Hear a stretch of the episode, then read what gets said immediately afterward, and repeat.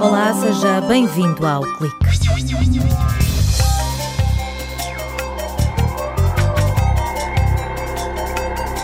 Uma equipa do Instituto de Telecomunicações de Aveiro desenvolveu novos algoritmos que reduzem o tamanho que a informação ocupa no espectro. O trabalho foi premiado pela Huawei Technologies.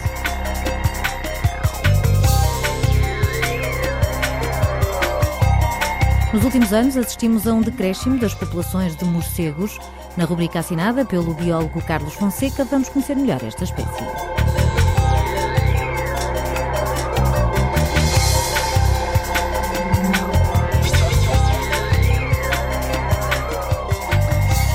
O Pictofarm é um sistema composto por 32 pictogramas farmacêuticos.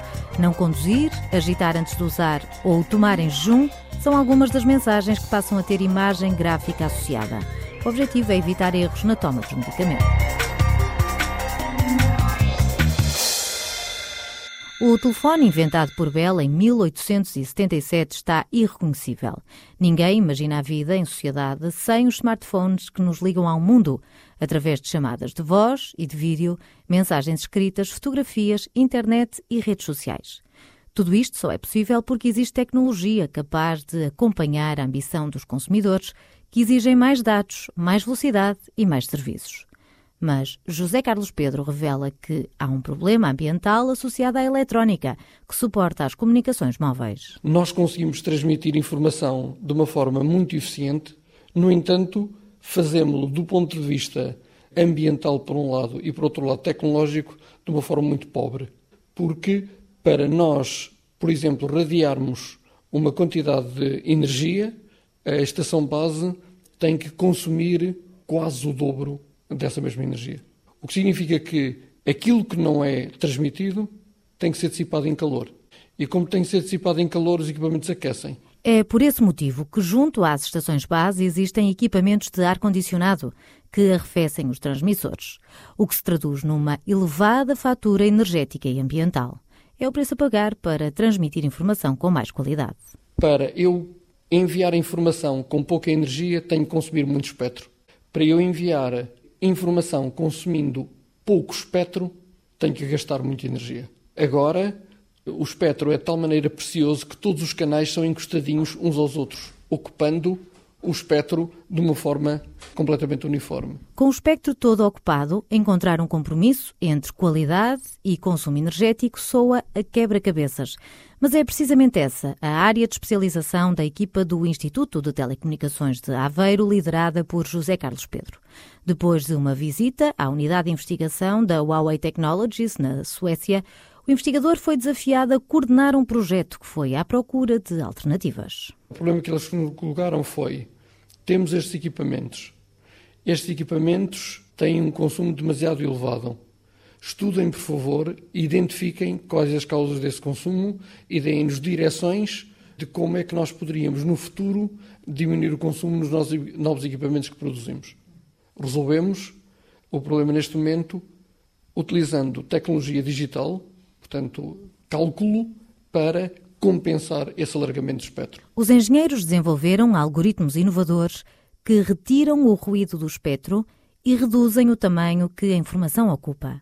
Assim, com o mesmo nível de consumo, é possível ter mais canais. Nós não conseguimos aumentar o espectro, nós conseguimos é diminuir o consumo espectral que, por exemplo, esta emissão que está a ser enviada agora para o ar pela antena 1 ocupa um determinado espectro.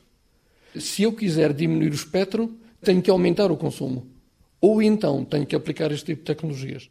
Se eu aplicar este tipo de tecnologias, eu consigo, com o mesmo nível de consumo, diminuir a ocupação espectral e, portanto, meter mais canais no mesmo espectro, sem sacrificar a qualidade. A Huawei Technologies pertence ao grupo dos gigantes mundiais na área das comunicações móveis. Dedica-se ao fabrico de equipamentos, mas também à infraestrutura que suporta a rede móvel. José Carlos Pedro sublinha a importância desta parceria, desenvolvida no âmbito do maior projeto que o Instituto de Telecomunicações de Aveiro teve com uma empresa privada. Para a indústria colaborar connosco, obviamente que tem que revelar aquilo que de mais precioso faz, que é a sua investigação, que é aquilo que lhes pode dar eh, vantagens competitivas no futuro. E, portanto, sendo a própria indústria a contactar-nos, permitir-nos perceber um pouco melhor do que é que é a China e do que é aquilo que ela pode dar ao mundo. Foi também muito útil do ponto de vista de ensino. Permitiu a formação de dois doutorandos e de pelo menos dois alunos de mestrado que foram fazer o seu mestrado à Suécia. O trabalho foi distinguido com o prémio de melhor colaboração com a Huawei Technologies a nível mundial na área das comunicações móveis.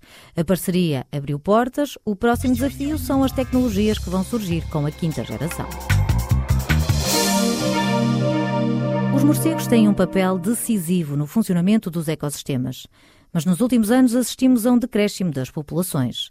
Carlos Fonseca, coordenador da Unidade de Vida Selvagem do Departamento de Biologia, revela a importância de implementar medidas de conservação destes animais.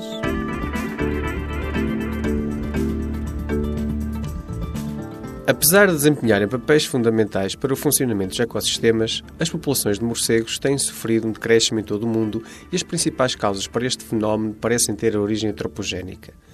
Em muitas culturas orientais, são considerados animais sagrados, símbolo de longevidade e felicidade. Contudo, no Ocidente, estão associados a doenças e morte, visam esta que terá contribuído para o declínio das populações de morcegos devido às perseguições a que estes estão sujeitos. Os morcegos cavernícolas utilizam caves, minas e infraestruturas abandonadas como abrigos. O fecho e destruição destes locais tem efeitos catastróficos nas populações de morcegos, principalmente durante os períodos críticos do seu ciclo anual. Os restantes morcegos, denominados arborícolas, encontram abrigo em fendas de rochas ou buracos de árvores. Nas últimas décadas, a destruição em massa das florestas tem diminuído a abundância de abrigos disponíveis para estes morcegos. Apesar dos morcegos apresentarem uma diversidade alimentar elevada, que pode abarcar frutos, pólen, néctar, insetos, pequenos vertebrados, peixe e sangue, cerca de 70% dos morcegos em todo o mundo são insetívoros. Em Portugal, por exemplo, todos os morcegos são insetívoros, podendo consumir cerca de metade do seu peso em insetos numa única noite. Por esta razão, muitos estudos têm realçado a importância dos morcegos no controle de diversas populações de insetos prejudiciais ao homem como vetores de doenças e pestes agrícolas e florestais. Na América do Norte, por exemplo, estima-se que o desaparecimento dos morcegos poderia levar a perdas na agricultura na ordem dos 2,4 mil milhões de euros. Apesar do nítido aumento do conhecimento sobre os morcegos em Portugal e no resto da Europa, é preciso investir mais esforços no sentido de inverter a tendência populacional registada nas últimas décadas, não esquecendo que estes mamíferos voadores desempenham um serviço inestimável e insubstituível no equilíbrio dos ecossistemas. Opinião do biólogo Carlos Fonseca, aqui a sublinhar a importância dos morcegos para o equilíbrio dos ecossistemas.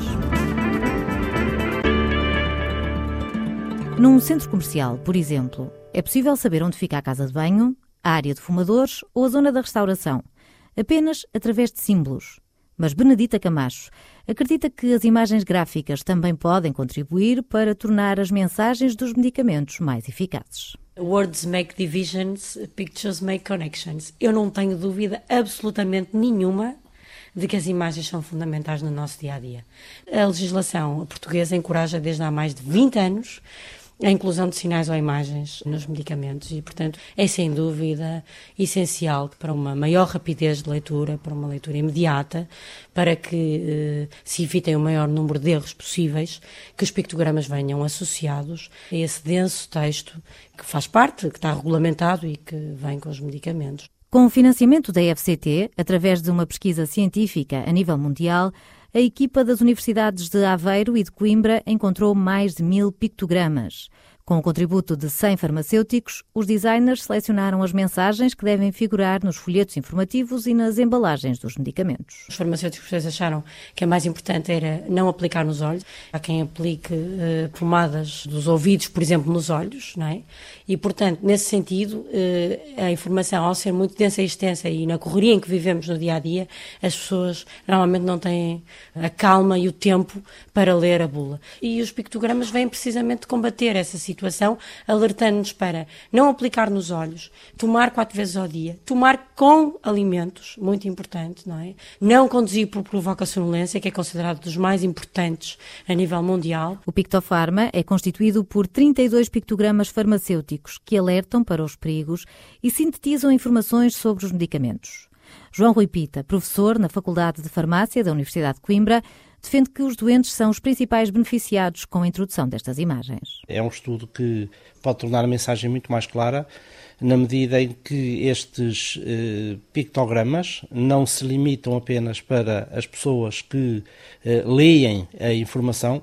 Eh, também, eh, muitas vezes, encontramos pessoas com alguma dificuldade de, de, de, compreensão, de visão, de audição, estrangeiros, por exemplo, pessoas que não dominam a língua portuguesa, e nessas circunstâncias o desenho pode contribuir para facilitar essa mesma adesão. Benedita Camacho, investigadora de pós-doutoramento da Universidade de Aveiro, adianta que a eficácia destes símbolos foi testada com sucesso, com pessoas de várias idades, formações e diferentes países. Foram-lhes apresentados os pictogramas sem legenda e as pessoas ainda assim tiveram 100% de compreensão em metade do sistema e mais de 88% na outra metade do sistema e depois os pictogramas nunca são dissociados da legenda. A legenda fez parte do estudo gráfico para que o sistema Pictofarma pudesse ser apresentado em escalas reduzidas, tanto a cores como a preto e branco, e com legendas bilíngues. O sistema pode ser usado em casa pelos doentes, que podem colocar autocolantes nas embalagens para facilitar a toma mas os grandes utilizadores serão os médicos e os farmacêuticos. As receitas eletrónicas, quando os médicos as prescrevem, têm uma área de psicologia onde vem o texto com as indicações mais eh, importantes sobre a toma do medicamento e aí o sistema Pictofarma automaticamente apareceria na área da, da psicologia depois, numa segunda instância, no sistema informático do farmacêutico, os pictogramas podiam ser utilizados através de autocolantes aplicados ao próprio medicamento na hora da dispensa. Ao contrário do código da estrada, nos medicamentos ainda não há uma imagem gráfica que seja reconhecida em qualquer parte do globo. Mas João Mota, investigador no Departamento de Comunicação e Arte da Universidade de Aveiro, assume a ambição houve uma quantidade de sistemas que foram produzidos, todos nas costas uns dos outros. Isto é, sem conhecimento uns dos outros. Mas não há um esforço comum ainda sobre esta questão, que são os erros da toma dos medicamentos. Nosso desafio agora, em parceria com uma equipe canadiana, é primeiro entender como é que determinados grupos de pictogramas são entendidos em contextos culturais distintos e, por outro lado, é necessário que haja um compromisso ao nível das diretivas europeias do medicamento. Um trabalho que está agora a ser desenvolvido no âmbito do pós-doutoramento de Benedita Camacho. Os investigadores procuram ainda empresas interessadas em comercializar o Pictofarma. Este conjunto de 32 pictogramas conquistou o segundo lugar no Concurso Nacional de Ideias Inovadoras. Ponto final no clique. Até para a semana.